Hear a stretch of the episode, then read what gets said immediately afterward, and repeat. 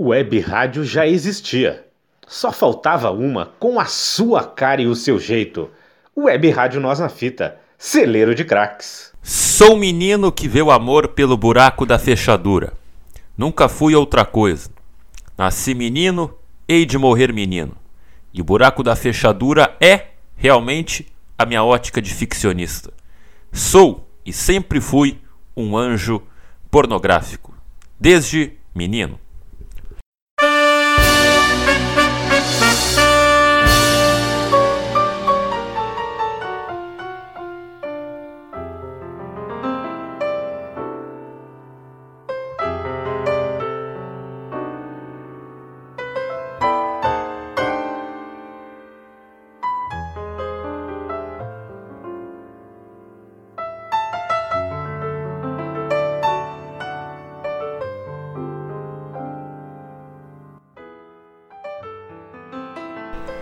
Saudações, amigos das letras.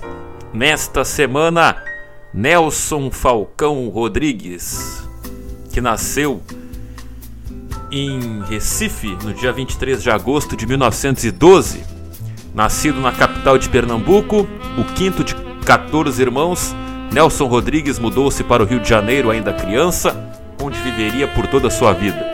Seu pai, o ex-deputado federal e jornalista Mário Rodrigues, perseguido politicamente, resolveu estabelecer-se na então capital federal em julho de 1916, empregando-se no jornal Correio da Manhã, de propriedade de Edmundo Bittencourt. Segundo o próprio Nelson em suas memórias, seu grande laboratório e inspiração foi a infância vivida na zona norte da cidade. Dos anos passados numa casa simples na Rua Alegre, 135, que é a atual Rua Almirante João Cândido Brasil, no bairro da Aldeia Campista, saíram para suas crônicas e peças teatrais as situações provocadas pela moral vigente na classe média dos primeiros anos do século XX e suas tensões morais e materiais. Sua infância foi marcada por este crime pela personalidade do garoto Nelson. Retraído, era um leitor compulsivo de livros românticos do século XIX. Nesta época, ocorreu também para Nelson a descoberta do futebol, uma paixão que conservaria por toda a vida e que lhe marcaria o estilo literário. O adulto não existe. O homem é um menino perene. Na década de 20, Mário Rodrigues fundou o jornal Amanhã após romper com Edmundo Bittencourt. Seria no jornal do pai que Nelson começaria sua carreira jornalística na seção de polícia com apenas 13 anos de idade. Os relatos de crimes passionais e pactos de morte entre casais apaixonados incendiavam a imaginação do adolescente romântico que, que utilizaria muitas das suas histórias reais que cobria em suas crônicas futuras. Neste período, a família Rodrigues conseguiria atingir uma situação financeira confortável, mudando-se para o bairro de Copacabana, então um arrabalde luxuoso da Orla Carioca. Apesar da bonança, Mário Rodrigues perderia o controle acionário da manhã né, para o sócio, mas em 1928, com o providencial auxílio financeiro do vice-presidente Fernando de Melo Viana, Mário fundou o Diário Crítica. Como cronista esportivo, Nelson escreveu textos antológicos sobre o Fluminense Futebol Clube, clube para o qual torcia fervorosamente. A maioria dos textos eram publicados no Jornal dos Esportes.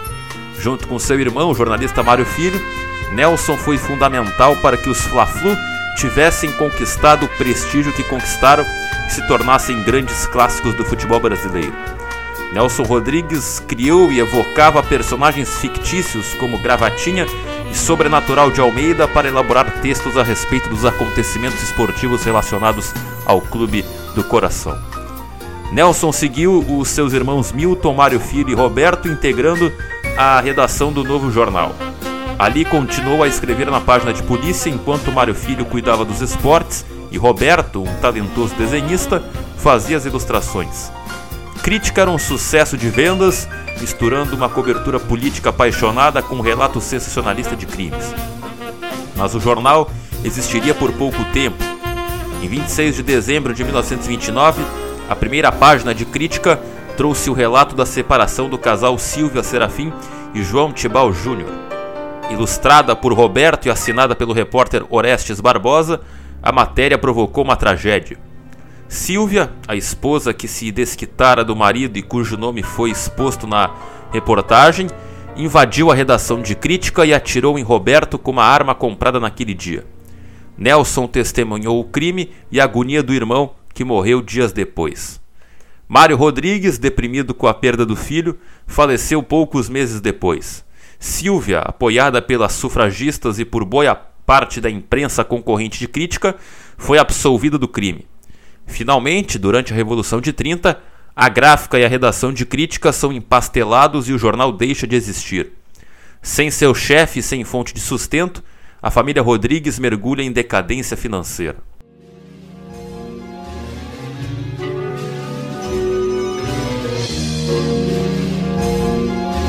Beats, to. Vem com uma brisa passageira, brincar com a minha foram anos de fome e dificuldades para todos. Pouco afinados com o novo regime, os Rodrigues demorariam anos para se recuperarem dos prejuízos causados pela tuberculose. Ajudado por Mário Filho, amigo de Roberto Marinho, Nelson passa a trabalhar no jornal O Globo sem salário. Apenas em 1932 é que Nelson seria efetivado como repórter do jornal. Pouco tempo depois, Nelson descobriu-se tuberculoso. Para tratar-se, retira-se do Rio de Janeiro e passa longas temporadas em um sanatório na cidade de Campos do Jordão. Seu tratamento é custeado por Marinho, conquistou a gratidão de Nelson para o, pelo resto de sua vida. Recuperado, Nelson volta ao Rio e assume a seção cultural de O Globo, fazendo a crítica de ópera. No Globo, foi editor do suplemento O Globo Juvenil. Além de editar, Nelson roteirizou algumas histórias em quadrinhos para o suplemento, dentre elas uma versão de Fantasma de Canterville de Oscar Wilde com desenhos de Alceu Pena. Em 1940, casou-se com Elsa Bretanha, sua colega de redação. A partir da década de 40, Nelson dividiu-se entre o emprego em O Globo e a elaboração de peças teatrais. Em 1941, escreve A Mulher Sem Pecado, que estreou sem sucesso. Pouco tempo depois, assinou A Revolucionária Vestido de Noiva, peça dirigida por Zbigniew Ziembinski que estreou no Teatro Municipal do Rio de Janeiro com estrondoso sucesso. O teatrólogo Nelson Rodrigues seria o criador de uma síntese toda particular e inédita nos palcos brasileiros. Suas personagens trouxeram para a ribalta expressões tipicamente cariocas e gírias da época, como batata e você é cacete mesmo. Vestido de Noivo é considerado até hoje como o marco inicial do moderno teatro brasileiro. Em 1945 abandonou o Globo e passou a trabalhar nos Diários Associados. No jornal, um dos veículos de propriedade de Assis Chateaubriand, começou a escrever seu primeiro folhetim, Meu Destino é Pecar, assinado pelo pseudônimo Susana Flag. O sucesso do folhetim alavancou as vendas de um jornal e estimulou Nelson a escrever sua terceira peça, Álbum de Família. Em fevereiro de 46, o texto da peça foi submetido à censura federal e proibido. Álbum de família só seria liberado em 1965. Em abril de 48, estreou Anjo Negro, peça que possibilitou a Nelson adquirir uma casa no bairro do Andaraí. Em 1949, Nelson lançou Doroteia.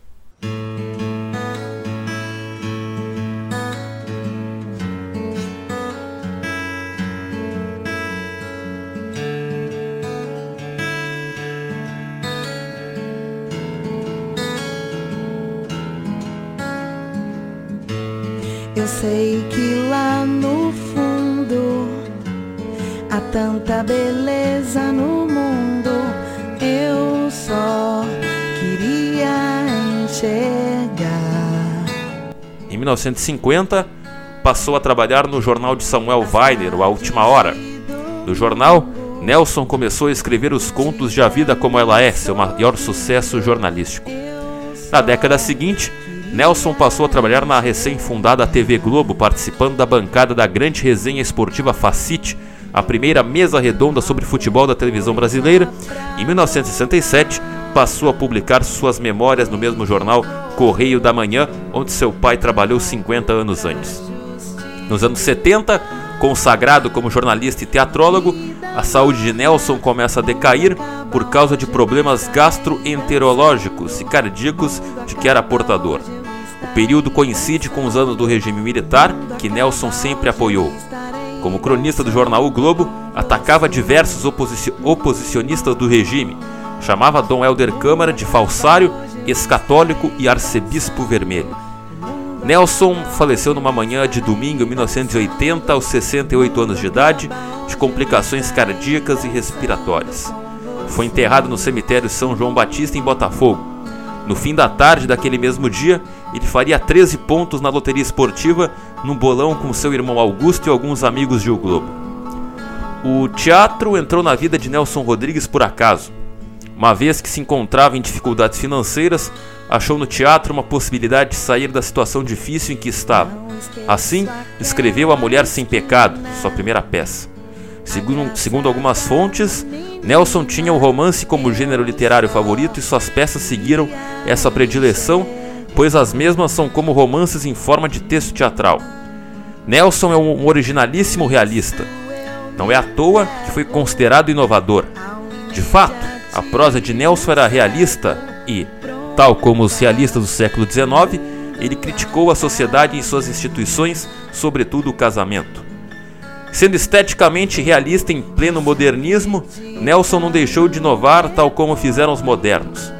O autor transpôs a tragédia grega para a sociedade carioca do início do século XX e dessa transposição surgiu a tragédia carioca com as mesmas regras daquela, mas com um tom contemporâneo.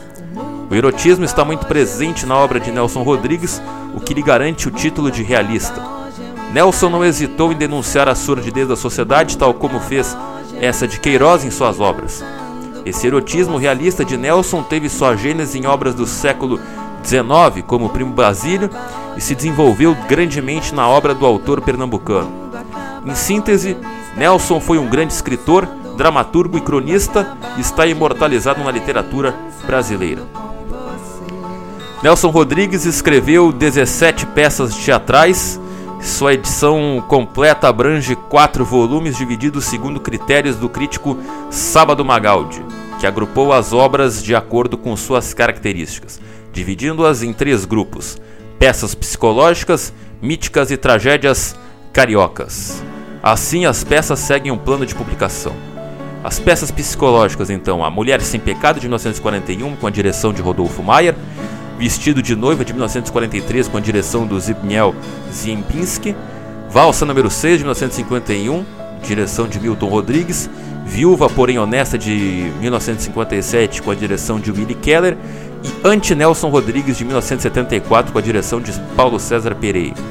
As peças míticas, álbum de família de 1946 de direção de Kleber Santos, Anjo Negro de 1947 com a direção do Zbigniew uh, Ziembinski Senhora dos Afogados, do mesmo ano, com a direção da Bibi Ferreira, e Doroteia, de 1949, com a direção também do Zbigniew Ziembinski. As Tragédias Cariocas, A Falecida, de 1953, com a direção de José Maria Monteiro, Perdoa-me por Traíres, de 1957, direção de Léo Juse, Os Sete Gatinhos, de 1958, direção de Willy Keller, Boca de Ouro, de 1959, com a direção de José Renato, O Beijo no Asfalto, de 1960, com a direção de Gianni Rato, Bonitinha Mas Ordinária, de 1962, com a direção de Martin Gonçalves. Toda Nudez Será Castigada, de 1965, com a direção do Zbigniew Ziembinski. E A Serpente, de 1978, com a direção de Marcos Flaxman. O Nelson Rodrigues também foi um grande cronista esportivo, né? Escrevia uh, aquelas crônicas muito mais, sobre, muito mais sobre questão romântica né, do, do futebol do que justamente a objetividade de hoje em dia, né? A questão tática, placar e tudo mais, né?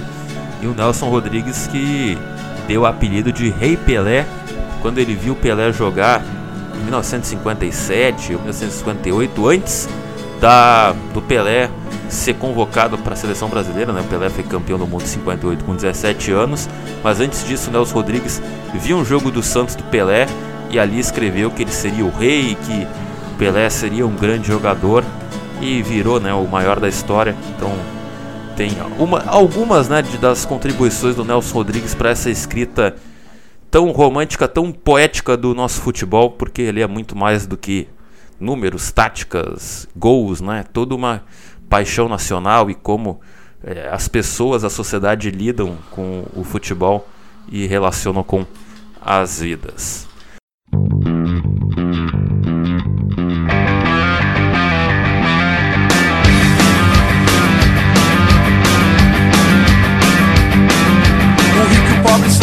Pessoas.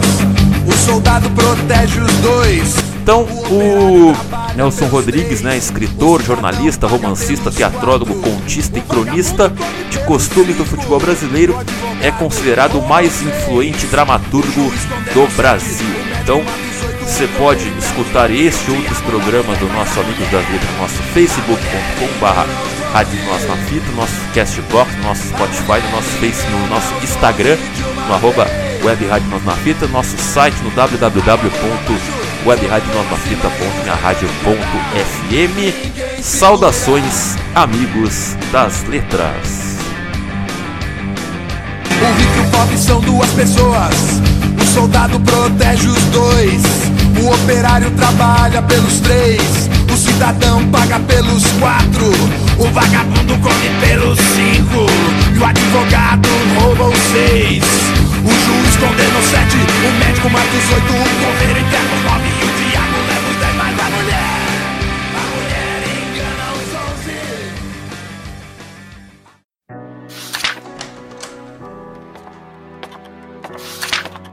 O Amigos das Letras se propõe a falar sobre os grandes nomes da literatura. Autores, livros, textos, crônicas, contos, poemas, poesias. Tudo que for interessante, intrigante, instigante e atrativo para o ouvinte leitor, aqui na Web Rádio Nós na Fita, Amigo das Letras.